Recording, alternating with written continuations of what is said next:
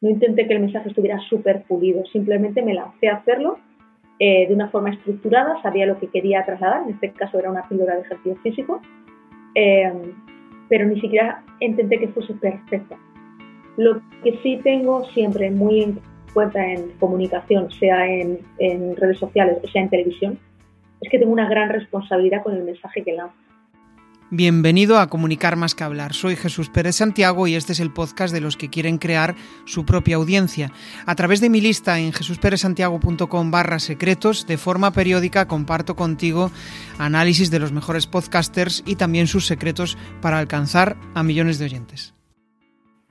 La persona que tengo hoy conmigo aquí en el, en el podcast, pues es una persona que aparte de ser eh, LinkedIn Top Voice eh, en, el año 2020, si no recuerdo mal, eh, aparte de eso, pues tiene un proyecto súper chulo detrás en el cual, pues fijaros, ha conseguido unir en su marca profesional, en su marca personal, digamos, las dos partes que tienen en, su negocio. Por un lado tiene un negocio de fitness y por otro lado tiene un negocio de datos. Y eso todo lo ha unificado dentro de bienestar para las personas, porque al final si haces deporte vas a conseguir mejor bienestar para ti y si consigue y si conseguimos que las empresas gestionen bien sus datos pensando en las personas, pues vas a conseguir también bienestar para ellos. Entonces, bueno, no es fácil conseguir todo eso, vamos a descubrir cómo ella ha conseguido dentro de su marca personal eh, meter toda esa todas esas cuestiones que a veces parecen tan dispares, ¿no? Y, darle una forma. También vamos a conocer, porque aparte de eso, pues es comunicadora, tiene un canal de, YouTube, genera contenidos en LinkedIn. Vamos a descubrir cómo, vamos, cómo ha conseguido comunicar con esa seguridad con la que comunica. Vamos a descubrir muchas cosas de, sus proyectos. Con lo cual, pues nada, le damos la bienvenida. Muy buenas, Beatriz. Hola, ¿qué tal? Encantada de estar aquí con, contigo, Jesús, y con el resto de, de personas que nos escuchan ahora en directo o en diferido luego en el podcast. Genial. Bueno, pues vamos a empezar a conocerte un poco más. Y, para eso, pues mm, siempre me gusta lanzar esta pregunta. O sea, ¿qué ha pasado para que Beatriz sea la persona que soy y esté haciendo lo que está haciendo ahora? Vamos a comprimirlo, ¿no? En versión mini. Yo te daría, un titular que es la filosofía de la suma, ¿no? Eh, soy pedacitos de muchas personas, de muchas ideas y que han sido o, o que hemos sido o he sido capaz de ir llevando a proyectos, ¿no? Al final con esa, esa visión de, de hacer tangible y de aterrizar las cosas que sueñas en cosas que realmente se puedan aplicar. Entonces, eh, diría que es la filosofía de la suma. Son muchas partes de, un proyecto. Claro, o sea, es es como que vas teniendo vivencias a nivel profesional, a nivel personal y, tratas de darle un sentido, ¿no? O sea, como monetizar aquellas cosas que a ti te gustan o que se te dan bien y que eso al final pues redunde en un modo de vida y que también eh, sirva como modelo de negocio, ¿no? No es fácil conseguir eso. ¿Cómo, has conseguido darle, dándole forma? Sí. Eso es. O sea, al principio el objetivo no es, no es monetizar, ¿no? Al final mi propósito es mejorar la calidad de vida de las personas y tengo además una parte muy marcada que es generar independencia. Eh, quizá porque siempre me he dedicado al ámbito de las patologías o al ámbito de los, de los problemas de, salud. Entonces, eh, todo esto nos hace muy dependientes ¿no? de dolores, nos hace dependientes de, pero no solamente si lo sufres tú, sino también si lo sufre algún familiar tuyo cercano. ¿no? Entonces, ese es el propósito. Y en torno al propósito, pues digamos que voy, he tenido varias experiencias profesionales, tanto como investigadora, en el Hospital Nacional de Parapléjicos, como profesora en la Universidad de Castilla-La Mancha hasta que dejé mi plaza eh, como funcionaria pública en septiembre del año pasado, como emprendedora o como empresaria ahora. ¿no? Entonces, digamos que la monetización eh, tal cual como elemento de negocio ha llegado con el paso de los años, con la acumulación de experiencias en diferentes perfiles o roles profesionales, pero también ha llegado con el objetivo de, de poder facilitarme un estilo de vida que me permita eh, crear proyectos que a lo mejor no están inventados a día de hoy o que eh, no, los hemos inventado o hemos empezado a ponerlo en valor nosotros, pero que realmente aporten valor a la sociedad. Y ese es el, punto en el que estoy ahora mismo. ¿no? Y por eso digo que soy la suma de muchas cosas, porque al final he tenido perfiles profesionales a mi lado y personas eh, con intereses muy diferentes. Claro, no, em, estoy pensando en todo ese proceso, pero al final es como que surge de algo personal, ¿no? Es, vale, no, primero no busco la pasta, sino que eh, voy a encontrar un sentido a lo que estoy haciendo, ¿no? Y esto es una de las preguntas que mucha gente a veces pues no entiende, ¿no? El, ostra, em, necesitamos encontrar un sentido a lo que estamos haciendo para después em, encontrar un sentido también para vivir de ello, porque, eh. ¿cómo decirlo, no? En primer paso, sí. Las dos cosas, justo. Porque en un primer momento, vale, eh, no buscas el dinero, pero llega un momento en el que dices, ostras, o, gano dinero, o si no es que esto no es, no es viable, ¿no? Porque la devoción está muy bien, pero no es sostenible, justo. Sí, sí, Eso es, me pasaba mucho en el ámbito de la discapacidad, por ejemplo, o las patologías, ¿no? Eh, eh, he trabajado muchísimas veces de forma voluntaria y, y sigo haciéndolo, ¿no? Al final el impacto social que tiene la solidaridad de las personas es increíble pero llega un momento en el que esos proyectos no son sostenibles y yo quería soñar con proyectos que fuesen sostenibles y que ayudasen a la gente eh, más allá de lo que fuese la buena voluntad eh, a nivel de persona. Por eso te digo que a lo mejor los proyectos no, nacieron en un primer momento desde el punto de vista de la monetización, pero la realidad al final lo que te dice es que si un proyecto realmente no, no lo eres capaz de monetizar, no eres capaz de hacer ese proyecto sostenible a medio o largo plazo. Eh, y eso es un poco hacia donde la trayectoria hacia el ámbito empresarial te lleva. Eh, entonces, abandonas puestos mm, remunerados a lo mejor para tu persona. Yo puedo obtener remuneración como para vivir yo, pero el proyecto que quiero lanzar puede que no sobreviva eh, sin, sin, que yo tenga esa remuneración. Entonces empiezas a combinar esa serie de factores en las, entre lo que el Ikigai, ¿no? que decían en Japón, ¿no? de lo que te gusta, eh, por lo que te van a pagar, por lo que realmente aporta valor y a partir de ahí vas, eh, vas creciendo. No surge de la noche a la mañana. Eh, se necesita esfuerzo y se necesita trabajo detrás, no lo vamos a negar, pero, pero cuando tienes las cosas, vas teniendo las cosas claras poco a poco, sabes que, que puedes vivir de tu negocio.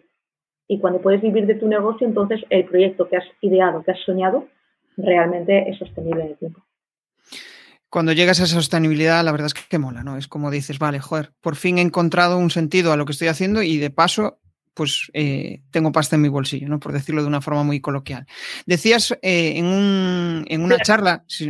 Primero me hago rentable y a partir de ahí soy capaz de vivir de mis sueños. Y no al revés, que muchas veces eh, queremos vivir de los sueños, pero por no ser rentables no podemos conseguirlo. Qué buena esa parte, ¿no? O sea, ser rentable. Cuando piensas ahí, ya eh, dejas un poco, porque los emprendedores a veces eh, tenemos esa idea de la pasión, voy a convertir esto en una realidad y tal, y a veces te olvidas de que igual eso simplemente está en tu cabeza, pero que no es monetizable. Entonces, em, separar esa parte está, está guay. Te escuché en una entrevista, si no me equivoco, corrígeme si me equivoco, que un buen líder debe tener humor y amor. Cuéntanos un poco sobre eso pues para mí es imprescindible, primero humor, porque pasas por muchos vaivenes, o sea, esto es como una montaña rusa. Cuando emprendes un negocio hay días muy buenos y hay días muy malos. Y normalmente, no quiero decir que los días sean malos, pero son complejos. Eh, tienes que superar muchas espáculas, muchas barreras y tienes que tener una capacidad de resiliencia alta. Pero entonces, para eso lo mejor es rodearse de gente buena, que sabes cuándo es buena y cuándo no, y, deshacerse lo antes posible de aquellos perfiles que, que realmente no te están sumando. Y para eso también necesitas mucho humor, ¿no? Porque al final yo, por ejemplo, trabajo en un entorno muy enfocado a las personas y hay muchas veces que tenemos malos días eh, eh, y que necesitamos de ese humor para poder superar eh, aspectos personales o profesionales que, que, te permitan dar el siguiente paso, aunque sea medio paso más. Y luego el amor, porque yo creo que en muchos de los casos hay que quererse mucho a, uno y a una misma, que muchas veces nos focalizamos, sobre todo en proyectos que tienen este perfil más solidario o este perfil más de impacto social, nos focalizamos mucho en el amor al prójimo o al otro o a ser capaz de aportar valor a la otra persona, pero muchas veces se nos olvida querernos a nosotros mismos, eh, no velar por nuestra conciliación, eh, no, no, tomar decisiones con respecto a los hábitos de vida o con respecto a esa rentabilidad. A mí la rentabilidad no me viene el concepto por, eh, por una ambición económica, eh, sino que me viene también por una cuestión de, amor propio. Y a lo mejor este negocio que he pensado no es tan bueno como he pensado si realmente no hay rentabilidad que me permita vivir de ello. Entonces intento ser cada vez más honesta eh, con la realidad que vivo. Y eso es parte de, de, decidir quererse un poquito más. Por eso digo amor y humor, porque es necesaria las dos partes. Claro. Sí, a veces desapegarte de esa, de esa emoción de voy a ayudar a la gente, pero voy a desapegarme porque realmente si voy por este camino es que igual pues gasto todo, todo mi dinero en este proyecto y me olvido de mí misma, ¿no? Eh, al final el dar está genial porque recibes mucho a cambio, pero em, cuando das, das, das, das y te olvidas de ti mismo, ostras, ahí hay un, vamos, hay un, gran error, ¿no? Em, vamos a entrar en... Sí, sí, dile, dime, dime, vea. No, digo que sobre, y sobre todo no es que entres en, un, es que entras en un bucle que es muy nocivo, porque eh, por el bien de, a favor de, o sea, son excusas muy poderosas mentales para seguir eh, dedicando tiempo, dinero y recursos. Aprendí rápido porque llevo ocho años en esto y evidentemente, como por ejemplo luego hablaremos eh, la parte de ejercicio, esa parte de fitness más orientada a patologías, ya sí que tengo muy marcado lo que sí y lo que no. Y sobre todo intento no ponerme esas excusas de a favor de o porque esto va a generar impacto, entonces eh, me permito eh, no conciliar con mi vida personal. Esa decisión hay que tomarla cuanto antes. Qué bueno. Vamos a avanzar más desde el terreno de la comunicación y me gustaría saber, al final, pues bueno, tú haces contenidos, contenidos en vídeo, tienes un canal de YouTube. ¿Qué ha cambiado en tu comunicación mm, en los últimos dos, tres años? Pues mira, eh, gracias a los datos, porque mi primer, el primer negocio que tengo, Freedom Flow, realmente lo que hace también es evaluar, tengo un apartado que evalúa el estado de bienestar de las personas, lo que perciben ¿no? en su rol de trabajador también, pero en su rol de personas. Entonces, eh, se identifican perfiles motivacionales, se identifica también qué necesidades realmente la persona tiene para percibir un bienestar óptimo en su día a día. Entonces, esos datos y la interpretación de esos datos me ha permitido mejorar la comunicación desde un punto de vista de, arquetipos, ¿no? Saber que, a la gente a la que yo me dedico o a la que me oriento principalmente es gente que se cuida por salud, que se cuida principalmente por bienestar emocional, no es un, rol de persona que se cuida por bienestar físico desde el punto de vista estético o de ocio. Entonces, cuando tú eres capaz de segmentar ese tipo de audiencia y, saber un poco cómo hablarles, la forma de comunicarte ya ha empezado a a elegir una serie de palabras y no otras. Por ejemplo, en la vida, en mi rol de empresaria desde el punto de vista de fitness, yo sé que mis clientes o mi audiencia es principalmente gente que no haya hecho deporte habitualmente, que no le guste especialmente la palabra deporte en sí, pero que, joroba, cuando les enseñas a moverse mejor o cuando tienen algún tipo de patología o necesidad especial, embarazo, tercera edad, pues vivencian un bienestar no solamente físico, sino emocional. Entonces, explica más cosas.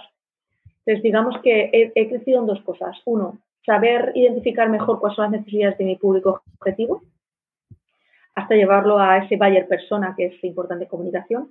Y dos, la madurez eh, y la experiencia de comunicar diferentes tipos de proyectos, desde la complejidad de los datos en entornos corporativos para convencer a empresas de que gestionando mejor los datos van a poder obtener mejor eh, rendimiento a sus empleados porque les van a mejorar la calidad de vida. Y hablo desde ese punto de vista y en ese orden, hasta el otro orden que es mejorando tu bienestar, voy a ser capaz de impactar en tu calidad de vida, ¿no? Que sería el, o sea, el cómo colocas también las palabras, el cómo adaptar los lenguajes, aunque todo sea bienestar y sean hábitos de vida, a la empresa se lo que contar desde un punto de vista eh, mucho más enfocado a objetivos de negocio y a la persona individual, por esas características que te he contado, se lo cuento desde un punto de vista, eh, digamos, más holístico, pero también muy trabajado y, muy medido y muy supesado. No salen las cosas por casualidad. Es importante. Supongo que será complicado, ¿no? El, tener en, tu mente esos dos buyers y cambiar eh, un poco tu forma de comunicar, aunque al final comunicas desde tu esencia, entiendo, ¿no? Que eso es otra, vamos, otra cuestión importante, pero eh, no es fácil hablarle a una persona desde el punto de vista personal de, oye, vas a conseguir esto, que hablar a una empresa eh, desde el punto de vista de que están enfocados en resultados. ¿no? Em, ¿Cómo haces ese cambio de chip? Pues mira, eh, llevo 15 años ¿no? en temas de proyectos de salud y bienestar. Es decir, no es algo que sea espontáneo. Es como aprender un idioma eh, tienes que plantearte aprender un nuevo idioma como si fuese eh, lluvia eh, fina que te va calando poco a poco, que vas aprendiendo. Evidentemente, el primer mensaje que te nace es el, de tu esencia, esa parte de, estar conectada con las personas, pero poco a poco vas aprendiendo el idioma y el lenguaje del sector al que vas dirigida.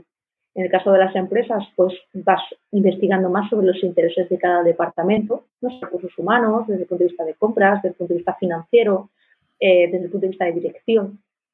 y, que en cada departamento interesan cosas diferentes eh, o, son sensibles a cosas eh, diferentes y se encuentran de forma diferente. Y en el caso de las personas, exactamente lo mismo. Es que yo no tengo nada que ver eh, con una persona, o sea, mi, producto en fitness no tiene nada que ver con perder grasa, ganar masa muscular o, fortalecer los glúteos desde ese lenguaje.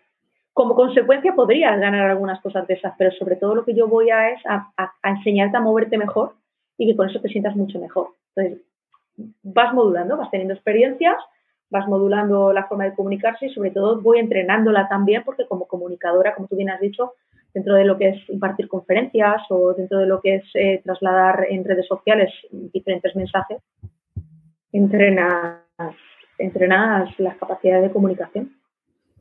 Claro que sí. Yo, y yo, yo por ejemplo, entiendo la, comunicación como un proceso de crecimiento personal, ¿no? Como un reto, ¿no? Em, si yo te pregunto a ti qué significa para ti eso, la comunicación y el crecimiento personal, ¿cómo lo trasladas en tu día a día? Como, fíjate, tomar decisiones. Eh, a lo mejor peco de ser un poco racional o un poco científica, me viene a lo mejor un poco por los doctorados esa parte, pero para mí em, tomar decisiones me hace madurar eh, comunicativamente, eh, tomar decisiones me hace experimentar eh, alternativas que a lo mejor no había contemplado, dejando al azar que pasen cosas en mi vida. Y eso me impulsa a, tener mejores habilidades comunicativas porque soy capaz de empatizar mejor con una persona que, por ejemplo, tenga un nivel de estrés muy elevado, no tenga tiempo para casi nada o haya decidido en un momento dado romper con eso y decidir eh, ganar un poquito más de tiempo libre y dedicarse a ello. Tomando decisiones he ganado mucha madurez en comunicación. O sea, al final, em, el, ser rápido tomando decisiones. Eh, no sé si he entendido bien esa parte, ¿no? O sea, me gustaría em, profundizar ahí. ser rápido. sí. No, no tiene que ver con ser rápido porque cada persona tenemos un proceso para tomar decisiones y no todas las decisiones se, toman de forma rápida. Eh, es tomarlas. O sea, cuando una persona, por ejemplo, decide mejorar sus hábitos de vida, yo puedo pensar, quiero mejorar mis hábitos de vida. Pero luego tengo que empezar a tomar pequeñas decisiones que me lleven, por ejemplo, a ser capaz de eh, ir a un restaurante y pedir un menú que sea más saludable que otro, aunque en la carta me apetezca todo lo contrario a lo que es más saludable. Esa es una pequeña decisión. Eh, poner las zapatillas, por ejemplo, en la puerta de casa para, para tenerlas más a mano eh, es una pequeña decisión, porque en el momento que te calzan las zapatillas de deporte, ya sea para irte a andar o ya sea para ir a hacer ejercicio o lo que sea, es, facilitarte la vida, pero tienes que tomar esa decisión, tienes que hacerlo conscientemente. Para mí no es eh, ser más rápida tomando decisiones, porque cada persona tiene unos procesos de toma de decisiones, pero no dejar de tomar decisiones, que hay mucha gente eh, dilatando esa toma de decisiones, procrastinando las decisiones que quiere tomar en su día a día, eh, incluso yo misma eh, lo, he vivido y por eso te lo, te lo traslado, ¿no? Oye, tómala y luego ya vive la experiencia de después. Claro, eh, salir de la parálisis por análisis. Al final, el, estar en ese proceso de, uy, ¿y si tomo esta decisión, qué pasará? ¿Y si tomo esta, qué sucederá? ¿no? Al final entras en una, en, una espiral donde no llegas a nada. Y de ahí la acción, la acción viene bien porque eh, te, hace ya entrar en contacto con el mercado, con la realidad y sales de tu mente, ¿no? Que muchas veces cuando estás en la mente, pues no, no hay muchos resultados más que la, propia realidad que, estás, que, que te está creando tu, tu cabeza. Vamos a entrar en una parte de negocio que me interesa, ¿no? Antes hablábamos de unir datos, bienestar, personas. Eh, ¿Cómo te sientes cuando unes esas palabras? Fenomenal. Es que no te puedo decir otra cosa. O sea, para mí es verdad que el dato eh, estudiado desde un punto de vista muy científico me deja un poco eh, con ganas de más, porque muchas veces cuando investigas científicamente tienes que acotar muchísimo el objeto de estudio entonces, por eso salí del ámbito investigador y empecé a explorar otros ámbitos en el que eh, los datos, de los datos se tuviese mayor transferencia de conocimiento al día a día. Eh, y por eso empecé a aplicar los datos al entorno corporativo. Cuando a lo mejor me empezaban a contratar para poder hacer proyectos deportivos, acompañamientos en carreras o contratar gente de nutrición para los empleados o aspectos de coaching, eh, mi obsesión era, y digo obsesión porque es que fue así, eh, medir el impacto que tenía, no solamente eh, a nivel de, bienestar de la persona, sino a nivel corporativo. Oye, si yo voy a gastarme X dinero en facilitarle a mis empleados una, pues una carrera o los dorsales para participar en una carrera, mm, ¿esto en qué me revierte a mí como empresa?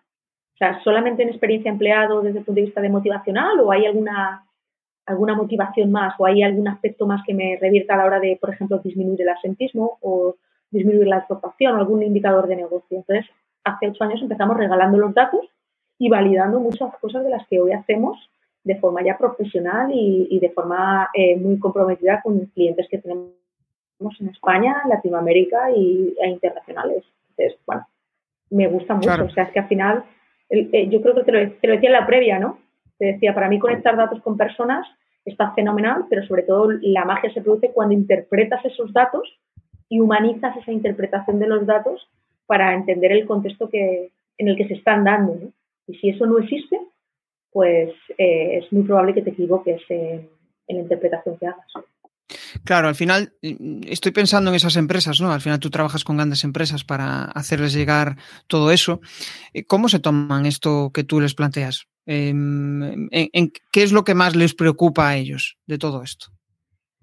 Pues ha ido evolucionando en estos ocho años. Eh, empezó desde un punto de vista de quiero lanzar mayores y mejores beneficios eh, y compensaciones y medidas a mis empleados para que perciban que el lugar de trabajo es un entorno que les facilita también la vida, a un momento contextual en el que después de la pandemia eh, hay compañías que tienen un portfolio de beneficios y de oferta muy grande, pero que el empleado bien desconoce o bien no se adapta a su estilo de vida, porque en muchos de los casos seguimos pensando de forma tradicional, ¿no? En el empleado que tiene familia recibe unas cosas, el empleado que se ha casado o que tiene hijos tiene otra.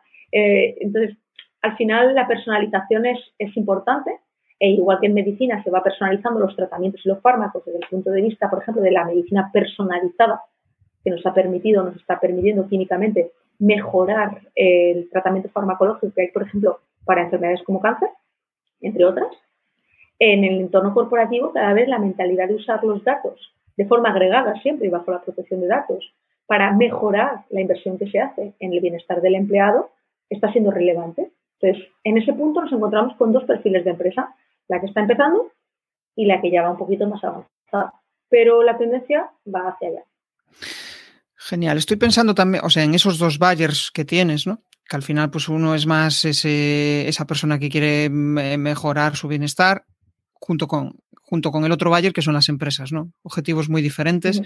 Entiendo que son tus dos hijos, que te cuesta decidir por uno de ellos, pero si tuvieras que pensar en el que más te gusta, con el que te sientes más cómodo, con el que te gustaría, vamos, eh, crecer em, más, o sea, a, ver cómo lo digo, es como, bueno, pues seguir juntos, ¿no? Seguramente con los dos, pero ¿cuál, cuál es el que más te, atrae? Pues, pues mira, de propósito, como persona, mi propósito eh, hace muchos años era crear un centro de rehabilitación o como se llame ahora, para donde todos los profesionales se pusiesen de acuerdo en el tratamiento de, una patología o de una enfermedad.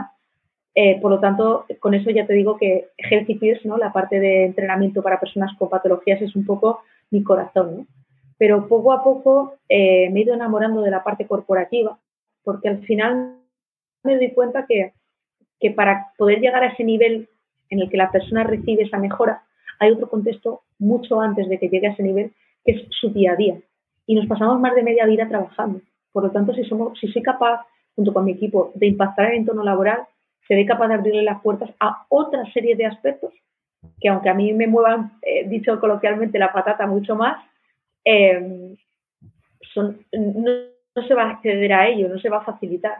Entonces, estoy un poco dividida entre ese punto de vista porque, uno, evidentemente, fíjate, en la pandemia es que no tuve duda en la pandemia me puse a hacer las, eh, las píldoras de ejercicio físico desde mi casa todos los días a las seis y media. Tampoco pensaba que iba a durar la pandemia eh, tanto como duró, pero éxito, o sea, me, estuvo fenomenal. Pero luego he vuelto a redireccionar hacia, hacia la empresa de foco, eh, también porque la medicina preventiva, estuve a principios de años en Stanford, hice una, una estancia por Estados Unidos y la medicina preventiva desde el punto de vista de prevenir enfermedades todavía tiene unos años de desarrollo. Entonces volvemos al concepto inicial, Jesús. Eh, rentabilidad. ¿Qué es más rentable a corto plazo? Pues a corto plazo me es mucho más rentable dedicarme a las empresas y facilitar el contexto que luego dará paso a un siguiente negocio que es la medicina preventiva, que evidentemente no solamente calará en el entorno corporativo, sino que calará en el entorno sanitario. Qué bueno, al final es pensar en, vale, tengo este propósito, eh, ahora mismo en mi corazón hay una cuestión muy importante, pero sé que trabajar con este tipo de perfil de empresas me va a acercar a mi propósito y además me va a, descubrir otras cosas en ese camino que me permitan también crecer como, como persona, ¿no? Porque muchas veces parece como que voy a hacer solo las cosas que, eh, solo mis pasiones, solo voy a trabajar en eso y te olvidas de que muchas veces para llegar a un propósito pues tienes que hacer cosas que a veces o no te gustan o parece que están desalineadas, pero de repente te metes a fondo y dices, hostia, pues tiene mucho sentido esto, ¿no? Eh, es, es una buena, un buen aprendizaje ese. No, decía que no solamente es que eh, sea un buen aprendizaje, es que es necesario, porque yo, por ejemplo, gracias a la empresa de Freedom Flow y las aceleraciones que hemos tenido en diferentes colectivos, entre ellos farmacéuticas, eh, me ha permitido conocer que mi otra gran motivación, que es la medicina preventiva y la parte de promoción de hábitos de vida saludable, eh, como producto, de momento, como producto, tenía menos posibilidades que el producto que tengo a nivel corporativo. pero me ha permitido viajar por el mundo, eh, me está permitiendo conocer intereses a mucho más nivel de diferentes colectivos, farmacéuticas, aseguradoras, hospitales, plataformas de telemedicina, que aunque parezca que no son mi nicho de negocio directo porque trabajo para empresas, todos estos eh, colectivos trabajan para la empresa también. Entonces, yo creo que, que sobre todo hay que poner foco y hay que estar abierto, abierta a aprender de, de todo lo que te vaya pasando en ese camino. Claro. Y a veces también cuando estamos eh, ensimismados en, yo qué sé, vale, voy a hablar, voy a buscar a perfiles que sean mi cliente ideal y estar rodeado de ellos, ¿no? A veces te olvidas de que hay otros perfiles interesantes, como pueden ser ese, tipo de empresas, ¿no? Donde te, te dan a veces un, una visión diferente de las necesidades que hay en el, en el mercado, ¿no? Por, por, aterrizar un poco todo esto. Es como que muchas veces, vale, pues quiero comunicar este tipo de cosas y me olvido del resto.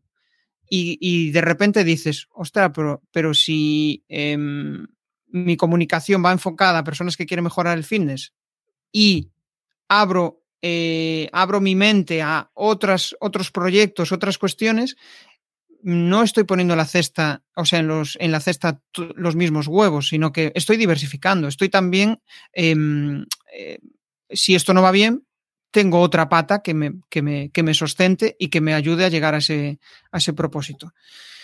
Eh, lo he complejizado un poco. sí.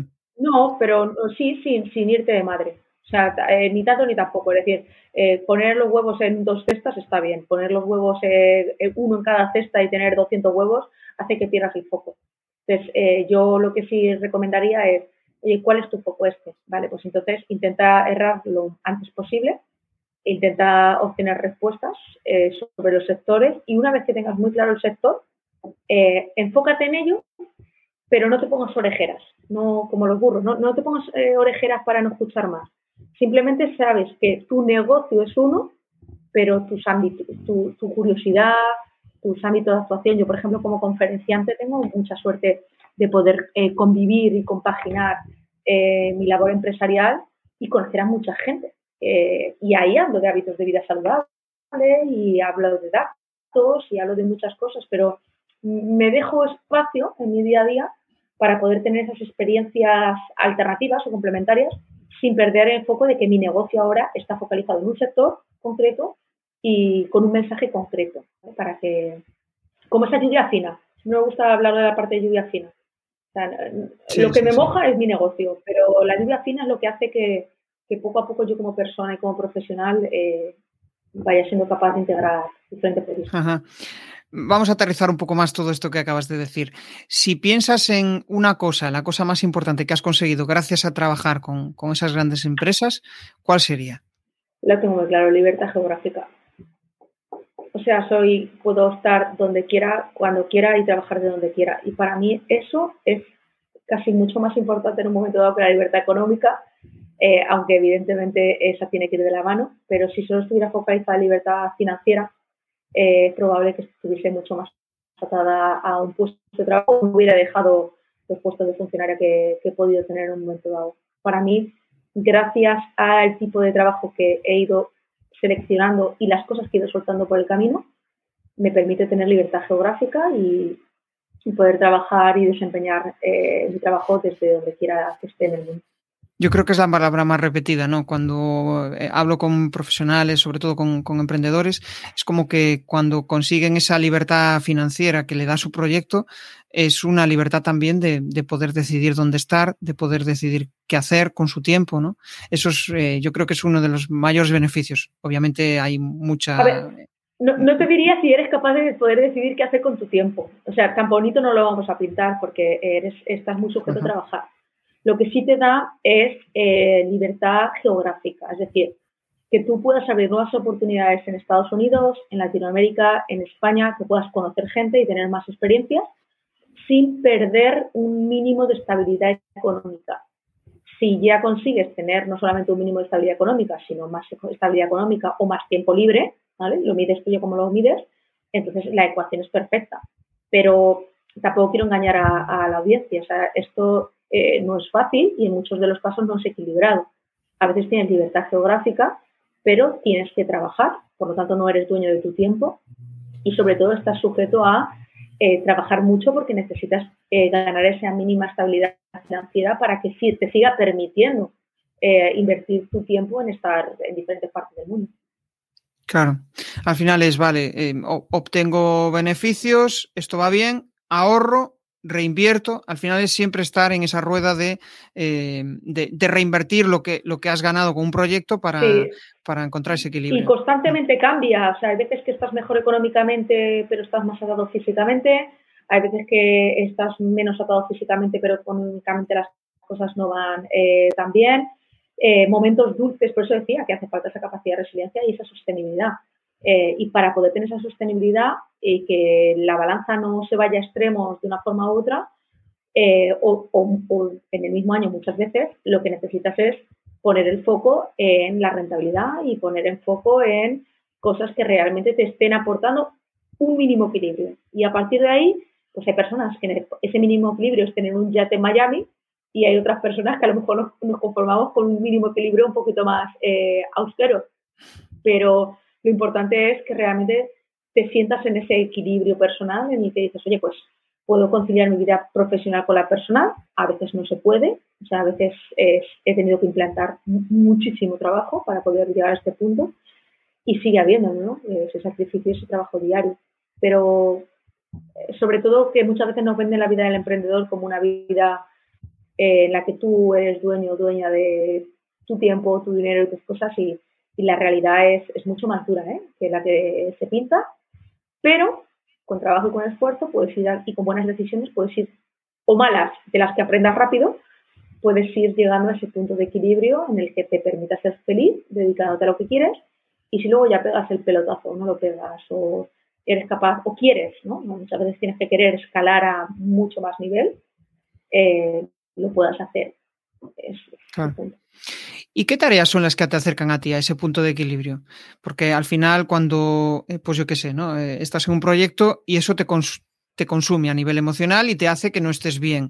O eh, no puedes conciliar y eso te hace también que estés mal. ¿no? Al final, ¿cómo consigues estar en ese, estar lo más cerca siempre de ese punto de equilibrio? ¿Qué tareas son las que te ayudan a estar ahí? Pues mira, para mí es rodearse de un buen equipo porque el equipo es el que te va a permitir en un momento dado eh, poder tener cierta flexibilidad a la hora de atender ciertas demandas. Dos, eh, para mí lo he conseguido después de muchos años tomando decisiones con responsabilidad personal, es decir, eh, desconectar a horas que tenía que desconectar, ser, aprendí una frase que me vino muy bien, que es que yo no soy tan importante, que me lo dijo un amigo mío, y no tiene nada que ver con, con, la parte ego, ¿no? sino que realmente no tengo que estar en todos los fregados para que eso salga, ¿no? Y luego hay otro, otro consejo que me han dado recientemente, que es eh, que tengo que dejar tiempo para que las cosas pasen. Eh, soy una persona muy resolutiva y muy rápida y muchas veces es pensado, dicho y hecho. Y eso me genera mucha presión, muchas responsabilidades, auto, o sea, me las pongo yo, y luego muchas veces no dejo que la gente tarde más tiempo en resolver ciertas cosas que pasan, ¿no? Eh, entonces, eh, para tener ese equilibrio, eh, primero, también trabajo en terapia, o sea, de hace unos años eh, trabajo con, con, mi psicóloga. A veces tengo periodos más, eh, eh, más atómicos, por decirlo de alguna manera. Hay otros periodos en los que dejo pasar mucho más tiempo, pero siempre intento triangular mis pensamientos para ser mejor persona, lo primero. Y luego para trabajarme bien a nivel emocional, de inteligencia emocional. Eso me da mucho equilibrio y también me hace contextualizar las necesidades que tengo en cada punto. Eh, entonces yo lo recomiendo, yo diría que son tres cosas lo que me permite la parte de equilibrio. La gente de la que me rodeo, eh, las decisiones que tomo en el día a día, sobre todo aquellas que tienen que ver con mi vida personal y con darle prioridad también a mi vida personal. Y luego eh, la, terapia, ¿no? la parte de, de entrenamiento de inteligencia emocional para ayudarme a seguir evolucionando. ¿Crees que eso lo encontrarías en un puesto de funcionario o en un puesto donde pues, eh, no sea un proyecto tuyo propio? A ver, te lo digo ya con eso sí que te lo puedo decir, eh, sabiéndolo porque he dejado los, puestos de funcionaria. Eh, podría encontrarlo, mira, podría encontrar vida privada porque hay mucho tiempo para conciliar, por lo menos en los puestos en los que yo he estado tiempo para conciliar de sobra y para desarrollar proyectos de sobra eh, podría tomar decisiones con respecto a mi vida privada en ese sentido, no habría problema. Eh, a nivel de equipo, no siempre podrías rodearte de gente que te inspire y gente con la que puedas trabajar, otras veces sí, no quiero generalizar, pero muchas veces el rol de funcionario está muy estancado y, y, las personas que tienes al lado son siempre las mismas, con los mismos intereses y con los mismos roles, por lo tanto por ahí no, yo por lo menos no me alimentaría de eso. Y, y luego no me acuerdo muy bien de la tercera que te he dicho ahora mismo. Ah, la eh, terapia. a nivel emocional. Sí. Lo que pasa es que, ¿sabes qué pasa? Que a mí el entorno funcionario no me, no me supone retos intelectuales eh, complejos o innovadores o originales como para necesitar en un momento dado, eh, como para permitirme evolucionar emocionalmente. Entonces, el entorno emprendedor, el entorno empresarial sí que me da ese entorno de reto desafiante, desafiante, ¿no? Al final también soy de deporte. Esa parte competitiva, ese entorno más desafiante hace que, me vea ante escenarios muy variopintos en mi vida y eso pues al final te ayuda a evolucionar, ¿no? Si siempre es lo mismo y haces lo mismo, pues está muy bien y el lícito yo lo respeto, pero a mí no me alimenta al final es como lo, que interpreto de lo que dices, ¿no? Es como que a, nivel, pues eso, trabajar para otros o trabajar a nivel eh, como funcionario, te desequilibraría a nivel emocional, a nivel de retos, y eso probablemente provoque que se caiga el resto, ¿no? Que al final acabes saliendo de ahí. No trabajar para otros, ¿eh? Sí, ojo Jesús, no trabajar para otros. Yo trabajo fenomenal para otros y estoy encantada y además me gusta tener gente que, que lidere los proyectos y de la que aprender. O sea, eso es mi problema. Ese es el puesto de funcionaria eh, con unas características concretas eh, donde yo me sentiría de esa manera. Trabajar para, de hecho es que eh, ahora mismo el servicio, o sea, es que nosotros trabajamos todo el día para otras personas, ¿no? Y siempre digo que en mi empresa también trabajo para otras personas. O sea, no, no, claro, los clientes al final son, son como, los clientes podemos definirlo como tus empleadores, son las personas que... Totalmente. Lo que Tal cual. pasa es que tengo muchos empleadores diferentes y cada empleador pues te puede gustar más o menos, tiene características mejores o peores, pero son diferentes formas de, emplearte. Y luego es verdad que es que no tengo problema para trabajar para otros. O sea, no, no, o sea, a mí el puesto de CEO me da exactamente igual. Eh, ser, eh, es más, a veces agradezco no tener que liderar directamente todos los proyectos, por eso tengo un equipo sensacional eh, en el que delego el liderazgo de muchos proyectos de los que aprendemos, porque están capacitados y capacitadas y bueno, al final eso es un puesto, ¿no? Eh, hay, una palabra que se repite durante la charla que es eh, personas, ¿no? rodearte de personas, rodearte de aquellos que te acerquen a tus objetivos, ¿no? que te hagan mejor y aparte de hacerte mejor, que, descubras y digas, ostras, fíjate, esta persona lo que ha conseguido eh, puede ser un buen faro ¿no? para mí, para, ayudarme a, marcarme pues, nuevos retos, un sentido a lo que estoy haciendo. Eso es eh, súper súper chulo y súper inspirador. Vamos a entrar ahora en una parte más de audiencia, de comunicación, pensando en la parte online, ¿no? Y aquí pues sí que me gustaría conocer un poco más esa parte tuya de inseguridades en la comunicación. O sea, em, ¿cómo te enfrentaste a eso de empezar a comunicar en vídeo o enfrentarte a comunicar delante de un público? ¿Qué sentías y cómo te sientes ahora? Pues mira, la primera vez que estuve en público me acuerdo que era en un congreso de medicina deportiva, eh, podía haber sido la primera persona que saliera corriendo eh, nada más empezar la charla. Eh, por los nervios, por lo que se ponía, por muchas cosas, ¿no? y luego también es verdad que me, repetía el, como mantra ¿no? en mi cabeza, el momento de después siempre existe, ¿no? El momento de después siempre existe, el momento de después siempre existe. Y así poco a poco como hacer churros, pues el primer churro, nunca mejor dicho, te sale fatal. O sea, la harina está por un lado, por otro, pero según vas aprendiendo a hacer esa masa, te va saliendo mejor, igual que el pan, ¿no? Pues eh, cuando llegó la parte de pandemia y me tuve que enfocar a la parte de, comunicar en streaming o en directo, eh, había una parte que había ganado desde el punto de vista de que había participado en congresos y ya era conferenciante y tenía eh, tablas, ¿no? Y como docente, ¿no? En la universidad, eh, en ese sentido, pero cuando te das al ámbito digital, hay muchas cosas que fallan a la vez eh, o que pueden fallar, ¿no? Yo empecé con la plataforma de YouTube eh, y ahí pues lo primero que cogí fue una cámara, es que la estoy mirando porque la tengo todavía, la cámara web que me pudiera dar una imagen mejor, cogí un este de podcast, un micro de podcast, o sea, compré cositas que a lo mejor me podrían ayudar y luego es verdad que nunca me ha dado miedo experimentar con las tecnologías y empecé a bichear. Empecé con mis familiares a hacer eh, streaming en directo.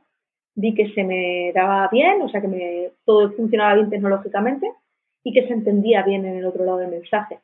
Eh, claro, imagínate, o sea, ya cuando esto empieza a crecer, el canal de YouTube empieza a crecer en plena pandemia y yo estoy a la misma vez retransmitiendo en YouTube con el Instagram en el móvil, se me ocurre un día poner música y ese día, por ejemplo, fue el día que aprendí que los derechos de autor eh, te cortan la, la, la, producción, el streaming en directo, ¿no? Entonces se me cayó toda la producción, pues así, a base de error.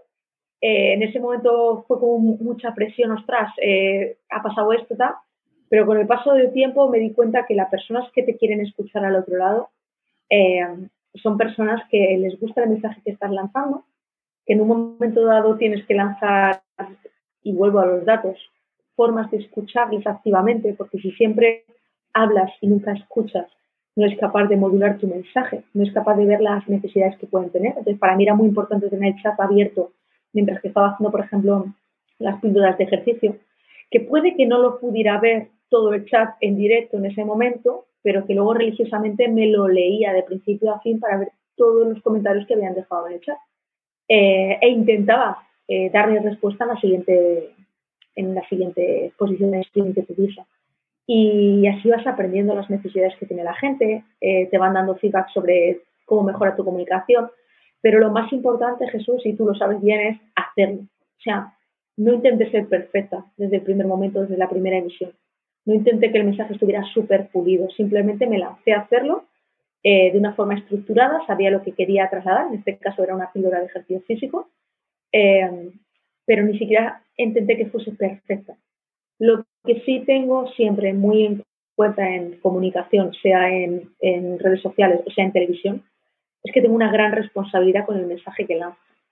Entonces, intento no ser eh, em, extremista ni en opiniones ni en posicionamientos eh, y sobre todo intento ser tolerante con todas las perspectivas y crecer en el lenguaje inclusivo o está muy sensibilizada eh, con aspectos que hoy eh, importan, por suerte, mucho más que antes, que es eh, ser capaz de modular a quién te diriges, sobre todo en concepto de género, pero también en circunstancias. yo, por ejemplo, es que trabajo mucha gente con patologías, entonces no puedo lanzar mensajes generalistas y extremistas porque hay mucha diversidad. ¿no? no intentar ser perfecto o perfecta, sí ser meticuloso, meticulosa a la hora de leer la información que te pueda llegar de la otra persona o, el colectivo que tengas detrás, en eso sí, y luego estudiar a la audiencia, porque al final las plataformas en streaming o en las redes sociales lo que nos permite es segmentar a la audiencia que se está conectando y tú al final tienes ese buyer persona, fíjate, volvemos a los datos, donde estás viendo si, si por características puedan recoger esa red social sobre a qué puesto de trabajo se. En LinkedIn, en LinkedIn, por ejemplo, puestos de trabajo, sector de tamaño de empresa, etc. Y en YouTube pues tenías eh, desde dónde se conectaban, eh, más cuestiones de género, más cuestiones de edad, todo eso eh, al final me lo estudio también, ¿no? detrás. O sea, tampoco dejo las cosas a la improvisación. Claro, claro. Y esa curiosidad por escuchar al otro, al final te da unos datos, vamos, muy, muy, muy relevantes, ¿no? Es como que realmente empiezas a ver que la gente valora lo que estás haciendo, eh, descubres qué es lo que les motiva para estar ahí escuchándote. si tuvieras que pensar así en la cosa que más le motiva a la gente, ¿por qué te tienen en consideración en LinkedIn o en YouTube? ¿Cuál sería esa, esa cuestión que, valoran de ti? Es muy buena pregunta. Eh, yo creo que mi naturalidad. Eh, no intento, o sea, no intento mostrar una persona que no soy, eh, ni tampoco, es verdad que mis redes sociales todas están orientadas al ámbito profesional, es decir, hace mucho tiempo que dejé las redes sociales desde el punto de vista personal, es la marca personal que me voy generando, pero no me importa opinar, o sea, me refiero, no me importa eh, dar mi perspectiva más humana o más personal sobre muchos temas, muchos. O sea, tengo podcasts y tengo participaciones de todos los ámbitos. Eh, y sobre todo nunca olvido que la otra, que hay una persona detrás. Y me da igual que sea el CEO o la CEO de una empresa grande o que sea eh, lo que, o sea, me da igual cuál sea su rol profesional y cuál sea su circunstancia personal. Eh, hay una persona detrás que merece ser escuchada y que intento con la que intento empatizar. Y yo creo que ese ha sido uno de los éxitos que, que he tenido comunicando o que tengo comunicando, que pues que si estoy hablando con chavales de 16, 17 años o chavalas, pues es que son 16, 17 años y, y, no intento sesgar tan, o sea, trabajo mucho también los sesgos, como hemos podido hablar en dos o tres comentarios que he hecho, para no sesgar la información de, por ejemplo, es que las nuevas generaciones eh, no se motivan con nada. Mentira. He estado dando clase en la universidad eh, 10 años. O sea, las nuevas generaciones están muy motivadas. Lo que pasa es que nos motivan con las mismas cosas que nos motivábamos hace unos años y hay cosas que son súper aburridas y, y, que eh, están en un sistema que les aburre. Entonces, claro, mm, entonces, eso, intento sobre todo eh, eliminar y trabajar mucho los sesgos de pensamiento que pueda tener hacia las audiencias que voy teniendo. Porque una cosa es lo que tú quieras comunicar, otra cosa es la audiencia a la que te quieras destinar y otra cosa es dónde está llegando el mensaje y a quién le está sirviendo el mensaje que tú estés pretendiendo dar. Y eso hay que ser flexible en ese sentido, ya, ya está.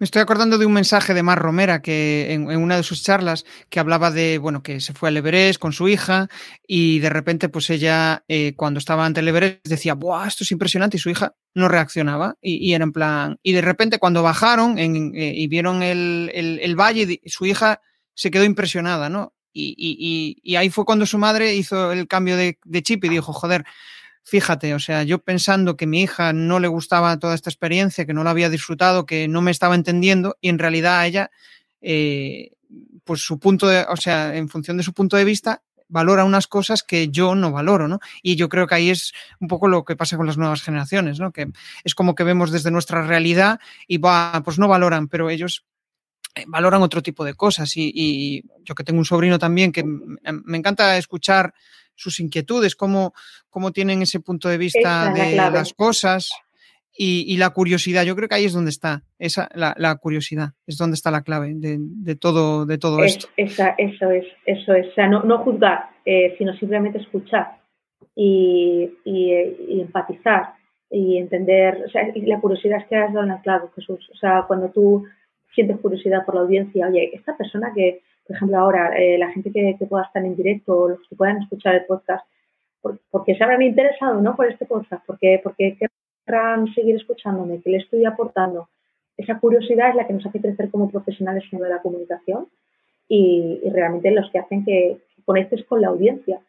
Y eso eh, se va generando. Volvemos a la filosofía de la suma. Perdona que vuelva otra vez al mismo punto de partida, pero eso es lo que te hace eh, ir conectando experiencias, personas, etc., porque al final, si estás abierto o abierta a escuchar todo lo que te venga y a curiosear y a mirar y a profesionalizar eh, lo que estás haciendo, es muy difícil. Es todo un trabajo ese.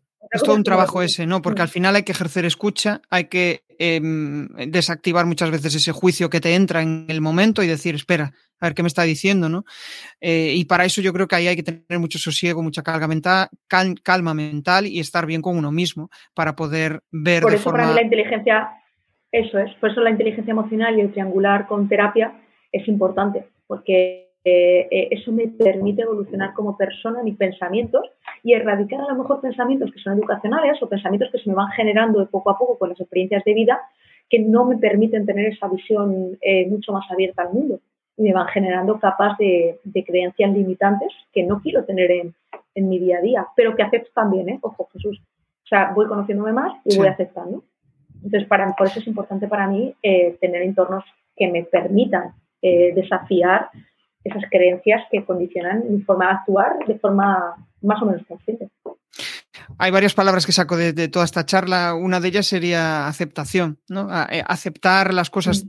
tal como son y en base a eso trabajar y crecer a nivel emocional, que yo creo que es la gran pata, es la gran pata, el gran olvidado y, y, el que al final nos hace crecer para cuando, cuando digo crecer, hay muchas personas que igual que les pierde sentido todo esto, ¿no? Pero crecer a nivel personal, pues em, para mí puede significar una cosa y para otros otra cosa totalmente diferente, ¿no? Hay gente que encuentra sentido en la religión, en otro tipo de cuestiones, ¿no? Y es totalmente respetable. Al final cada uno tiene que encontrar su camino de, crecimiento, ¿no? Nosotros lo vemos desde ese punto. Y volvemos a, eso es, volvemos al equilibrio, esa parte que te da la felicidad, te da un equilibrio eh, que se consigue con amor y con humor y que realmente eh, está basada también en las decisiones que tomas. Si no las tomas, entonces no, llegas a ese punto, pero si las tomas, para bien o para mal, te van acercando a ese punto de equilibrio. Y yo creo que ahí la base es perseguir eh, los sueños, perseguir aquello que tienes en tu cabeza y acercarte a ellos. A veces los, hay sueños que tienes en tu cabeza que cuando llegas a ellos, pues dices, pues no era esto lo que quería, pero probablemente te va a acercar a aquello que tú realmente quieres, ¿no? Y, esa es una, clave. Y, y, lo de hacer, o sea, lo de hacer, lo de eh, luchar por esos sueños, lo que te hace desde mi punto de vista es crecer en autoestima, creértelo, porque dices, hostia, fíjate, yo pensaba que esto era imposible y lo he conseguido. Amor propio.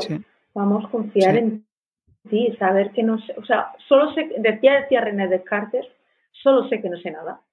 Eh, y luego había otra frase que me gusta mucho, me lo repitió en mi tribunal de la primera tesis doctoral que hice, que decía memento mori, eh, que es carpe diem e memento mori, ¿no? Que siempre nos quedamos con la parte de carpe diem, pero se nos olvida la segunda parte en latín, que es recuerda que vas a morir, eres finito, ¿no? Que suena así como muy fuerte, pero es verdad. Es decir, eh, yo puedo vivir la vida a tope, pero también tengo que saber que tengo un límite y que tengo una serie de aspectos que tengo que, contemplar, ¿no? Entonces, eh, dentro de eso, persigue tus sueños, pero no te olvides de que esos sueños sean eh, unos sueños que realmente te acerquen a ese equilibrio, porque eh, volvemos a lo mismo, con la excusa en la cabeza de que por el bien de mis sueños, por el bien de no sé qué, muchas veces se nos va un poco ese equilibrio porque parece que todo vale, ¿no? Y todo está justificado. Y, y que no sea, claro, eh, y, otra cosa que también eh, estoy aprendiendo en todo este camino de, emprendimiento es que el objetivo no sea eh, lo único importante, sino el camino. O sea, el, el, proceso que,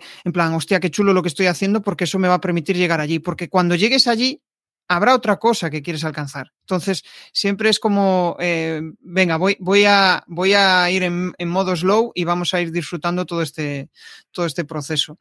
Oye, me lo estoy pasando en grande. Vamos a entrar en, la parte final de la, de la, charla, en tema de mentalidad. Y aquí sí que me gustaría eh, preguntarte, em, ¿a qué le das más importancia en, en el plano personal y en el plano profesional? Es decir, voy a replantear la pregunta para, para que quede, em, para que tenga un sentido todo esto, ¿no? Antes hablabas de que, eh, joder, el, si no llegabas al plano personal, o sea, si no cumplías tus expectativas o aquello que tú querías en el plano personal, como que el profesional se caía, ¿no? Eh, ¿Cómo encuentras ese match para encontrar eh, la parte personal y estar bien y también la parte profesional? Pues tomando la decisión de dedicar tiempo a ambas eh, es es una decisión. Es que no te puedo decir que me salga automático. Eh, a mí dedicarme a algo que me gusta hace que le dedique muchas horas y durante mucho tiempo le he dedicado muchas horas. Eh, entonces, tengo que decidir todos los días de mi vida, y es así, y lo planteo así, ganar tiempo en mi espacio personal. pero estoy decidida a hacerlo y estoy convencida de que eso me hace mejor profesional también y que me ayuda en otros roles de la vida. Y al final, cuando vas tomando esas decisiones, te das cuenta, la balanza empieza a compensarse. Empiezas a realmente aprender que sin esa parte personal eh, hay muchas cosas que carecen de importancia. Eh, entonces, eh, para mí se conectan y, tomando la decisión, porque si yo fuese de forma automática, hay veces que no paro de currar. Y es que es una realidad. Me acepto tal como soy, me acepto en ese sentido porque, me, porque me gusta, ya está, soy así, pero no me escudo en el soy así. Tomo decisiones al otro lado y eso me permitió ganar mucha vida personal y pues, estoy encantada eh, de tener ese espacio y de generar ese espacio conscientemente, no por casualidad. Antes hablábamos de... perdona Jesús, yo dije que me dedico, me dedico profesional, realmente yo me dedico profesionalmente eh, a descansar. Lo demás es una pasión, es personal, pero yo profesionalmente me dedico a descansar. O sea, para encontrar, para encontrar tu parte personal es eh, el descanso, ¿no? O sea, el descanso es el que te da ese, equilibrio, el parar, ¿no? Eh, por, entenderlo, por entender bien lo que acabas de decir. El no, hacer, el no hacer nada es la mejor de las actividades que he podido descubrir en los últimos 3-4 años. Vale, y es súper complejo, porque se puedes imaginar mi cabeza dando, mi cabeza dando vueltas, eh, curioseando, todo me sirve para una nueva experiencia. soy muy activa físicamente también desde el punto de vista de que me muevo entonces, no hacer nada me ha costado mucho. Eh, pasa también en terapia, pero es una de las cosas que más valoro a día de hoy. Claro, porque al final es escucharte a ti mismo y decir, oye, que en este, cuando estás en, la vorágine del día a día no, no, te escuchas y no sabes realmente lo que quieres. Pero de repente dices, joder, llevo meses con una sensación rara eh, sobre este tema te paras a pensar y dices, hostia, es que tenía que haberlo dejado antes, ¿no? O, fíjate, te sale la idea que, a veces mm, en ningún lado te salía. A mí me pasa cuando voy a correr o, cuando voy en bici, de repente a veces tengo que parar hasta y anotar en el móvil, hostia, fíjate, esta cosa que, llevaba tiempo bloqueado ese tema y de repente eh, tu cuerpo no me digas cómo, que, que es lo suficiente inteligente, te da las respuestas. O, dejar incluso de pensar, Jesús. O sea, ya te doy un, de un reto más para el siguiente, que es cuando te sientas, tu cabeza está generando ideas como si no hubiera mañana, todo te sirve para generar una idea, un nuevo negocio, un nuevo contenido, pero dejas el móvil a un lado eh, y estás o con la persona con la que estás delante o en el espacio donde estás delante, eh, simplemente disfrutando de lo que tienes alrededor. Ya está, aunque estés en casa. Estar presente. Eh, y ese momento, sí, porque yo, por ejemplo, eh, mindfulness no, no, o sea, sentarme adrede para, pero sí intento ser muy consciente de, ya, o sea, deja de pensar, deja de idea, ya te saldrá el negocio por otro lado, tranquilidad, ¿no? Es, ese sería un siguiente nivel que, que te propongo, ¿no? Eh, además, públicamente, eh, a ti y a un montón de, de personas en las que, aunque te salga un mogollón de contenidos chulos, porque cuando estamos en un momento guay, salen muchos contenidos para hacer, en ese momento es el momento en el que tienes que decir, eh, para, no es momento de generar contenidos. Eh, para, y ahí es cuando fluyen otras cosas. O sea, te refieres en plan, eh, estoy haciendo contenidos, estoy haciendo contenidos y de repente un día dices, pues mira, voy a dejar dos semanas de hacer contenidos y voy a repensarme todo esto que estoy haciendo, ¿no? Y de repente es cuando surgen los contenidos eh, guays. Sí, yo creo que cuando te paras, em, de hecho, fíjate, escuchando el, podcast de, de Oscar Feito, que habla de emprendimiento y demás, eh, él decía que iba a parar durante un mes de, hacer contenidos, ¿no? De repente paró y surgió eh, la magia y, nunca había hecho contenidos en TikTok y de repente consiguió viralizar esos contenidos, ¿no? Como que la gente flipó con, con todo esto. Vamos a hablar un poco ahora de aquellas cuestiones que te bloquean, ¿no? Y con esto ya vamos a finalizar. Eh, ¿Cuáles son las tareas que más te bloquean en tu, en tu día a día? Lo que dices tú, Buf, esto me desestabiliza. Por ejemplo, por ejemplo las financieras, las financieras, o sea, todo lo que es hacer cuentas, eh, sería una de ellas. Eh, porque claro, es menos aspiracional en ese sentido, muy necesarias, pero son una de las cosas que más me bloquean, la parte financiera. Pero eh, para poder eh, pasarlo, pues hago cursos, eh, me informo, intento ir superando esa, esa, parte de conocimiento o ese, esa falta de conocimiento que en un momento dado yo puedo identificar.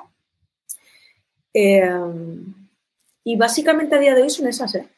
Esas son las tareas que ahora mismo más me bloquean, porque en el resto de cosas yo creo que sí ya he desarrollado una capacidad eh, más o menos de, supervivencia. Y en la parte financiera es donde tengo ahora mismo puesto el foco a nivel individual de cosas que me, que me bloquean un poquito más. Vale, genial. Bueno, pues eh, extraigo al final de tus palabras que una de las cosas que más te ayuda a poner foco, que yo creo que es una de las cosas que más nos ayuda, ¿no? Eh, sobre todo poner foco, que eso se traslade en mejores resultados, tanto a nivel personal como a nivel de eh, profesional, como a nivel monetario, como a nivel de money, porque eh, cuando te enfocas en algo, eh, a, a, realmente los resultados se van ¿cómo decirlo? Te vas a acercar más a eso que quieres conseguir. Cuando andas diver, eh, disperso en miles de cosas, pues eh, te va, vas a estar descentrado, con lo cual no te vas a centrar en, en, lo importante, ¿no? Y yo lo que he interpretado de tus palabras es que al final lo que más te ayuda a poner foco es el bienestar emocional, el parar, ¿no? ¿Hay algo más, una cosa más que te ayude a acercarte a ese foco, a eh, estar em, pues bien la, contigo el mismo? Movimiento. El movimiento. El entrenamiento. Uh -huh. O sea, entrenamiento o sea, si yo tengo que ejercicio. priorizar algo ahora mismo, sí, sí, ejercicio. Si algo tengo que priorizar es el ejercicio físico, es una de las cosas que a mí más me libera emocional y mentalmente. Y luego una parte muy complementaria es la parte emocional. Pero es verdad Genial. que mi base es el movimiento. Genial, genial. Bueno, muchos aprendizajes de esta charla. Vamos a entrar ya en la fase final de cuatro preguntas incómodas y nos despedimos. Eh, vale. Te pido que respondas o bien con una frase o bien con una palabra. Eh, tu mayor aprendizaje de vida. Perdona que me lo piense, pero eh, es para pensar, es para pensar. Eh, los, los, los, los, los acept, o sea, aceptarme, eh, acepta, aceptarme eh, como soy. Qué bueno. Pues sí, da, da, para pensar, ¿no? Al final es algo eh, súper importante. Lo primero que piensas cuando te levantas. ¿Qué tengo que hacer hoy? El otro día, no sé, no recuerdo a quién entrevistaba y me decía, uy, tengo que desconectar. Lo primero que pensaba era, uy, tengo que desconectar el móvil de, del, del, cargador. A mí me pasa eso, ¿eh? o sea que. Eh, una cosa que quitarías de tu vida. La autoexigencia. Vale. Y la siguiente, la última ya, un reto para los próximos 12 meses. Ser mamá, eh, porque ah. estoy embarazada de seis meses, así que mi próximo reto en los 12 meses es ser mamá. Eh, en, Buah, en, ese rol, o sea, empezar a descubrir ese rol que es totalmente nuevo. Es un reto muy chulo. Sí, sí, sí. Yo que también soy papá, es, es muy. es una locura, pero es, es muy gratificante, sí. Un, un máster, un máster en inteligencia emocional, en, eh, en, crecimiento personal, vamos. Ahí va. Una nueva cual, experiencia que seguro que eh, me va a hacer crecer en otras cosas. Sí, sí, sí, seguro que sí. Bueno, pues nada, eh, hasta aquí ha llegado la charla, pero antes que me gustaría que nos compartieras eh, pues eh, lo que yo le llamo spam de valor, si quieres compartir eh, tus coordenadas, dónde pueden localizarte y alguna reflexión final o lo que tú consideres, pues adelante, tienes la ventana abierta. Vale, pues principalmente en LinkedIn, eh, Beatriz Crespo Ruiz sería el, mi perfil. En redes sociales, en todas soy B Crespo Ruiz, inclusive en YouTube, Instagram, eh, Twitter y cualquiera que vaya abriendo. Eh, y luego, como reflexión final, pues eh, más que para mí, para ti. O sea, muchas gracias Jesús por darnos voz y visibilidad, por el trabajo que, que haces y por conectar también con otros profesionales que al final, entre unos y otros, nos vais ayudando a, a que los pequeños propósitos o grandes propósitos que tengamos vean la luz. Así que eh, gracias por, por, tu tiempo y, y, también por el tiempo que has dedicado a, a preparar la entrevista y, y luego a, a, editarla después, ¿no? que yo creo que es lo más importante. Así Qué que chulo. muchísimas gracias. Qué guay, pues nada, eh, para mí este tipo de cosas siempre mola un montón. O sea que, para como reflexión final, Beatriz, eh, yo me quedo con varios aprendizajes ¿no? de todo lo que has dicho durante la, durante la charla. Me lo he pasado muy bien. Sobre todo, pues eh, para mí he extraído muchos aprendizajes. Seguro que la audiencia también lo hará, pero si tengo que quedarme con, con los tres grandes aprendizajes de la charla, para mí es, oye, rodéate de gente que te acerque a tus objetivos, que te haga sentir bien, que no te desmotiven, que no te saquen fuera de tu zona eh, como decirlo, de tu zona de estabilidad, ¿no? Que esa gente al final te va a acercar a ellos. También trabajar a nivel emocional, o sea, eh, no hay problema en acudir a terapia, no hay problema en, em, soltarte y, dejarte ayudar, ¿no? Que es otra de las claves, que muchas veces, pues, eh, no queremos aceptarnos tal como somos y de repente eh, te das cuenta de que todos tenemos determinados problemas en ese ámbito y, el mero hecho de que alguien te escuche y te dé una opinión objetiva, como puede ser un psicólogo, un terapeuta eh, de, de, todos estos ámbitos, te ayuda mucho a crecer y aparte de crecer, a dejarte a veces ideas absurdas, ideas irracionales que tenemos en nuestra cabeza que nos impiden avanzar, ¿no? Y por otro lado, también tener en cuenta las necesidades personales ¿no? de, de, cada uno en cada momento, porque mm, eh, como tú decías, ¿no? me quedo con una frase muy chula que, que dijiste cuando empezabas a hablar en público, que era el que el, el momento de después siempre existe, es decir, después de que pase eso, pues sucederán otras cosas y, y, eso que acaba de sucederte hace cinco minutos ya no tiene ninguna relevancia. ¿no? Eso yo creo que es una muy buena reflexión para, para terminar la, la, charla de hoy. O sea que nada, eh, mil gracias por aceptar la invitación, Beatriz, y, y nos vemos en el siguiente episodio. Un abrazo. Si te ha molado este episodio del podcast, pues déjame un maravilloso like o un precioso comentario en tu plataforma habitual de podcasting. Si quieres dar más visibilidad a tu marca y llegar a nuevas audiencias a través de un podcast, te cuento cómo puedes crear tu propia estrategia de comunicación en jesusperesantiago.com.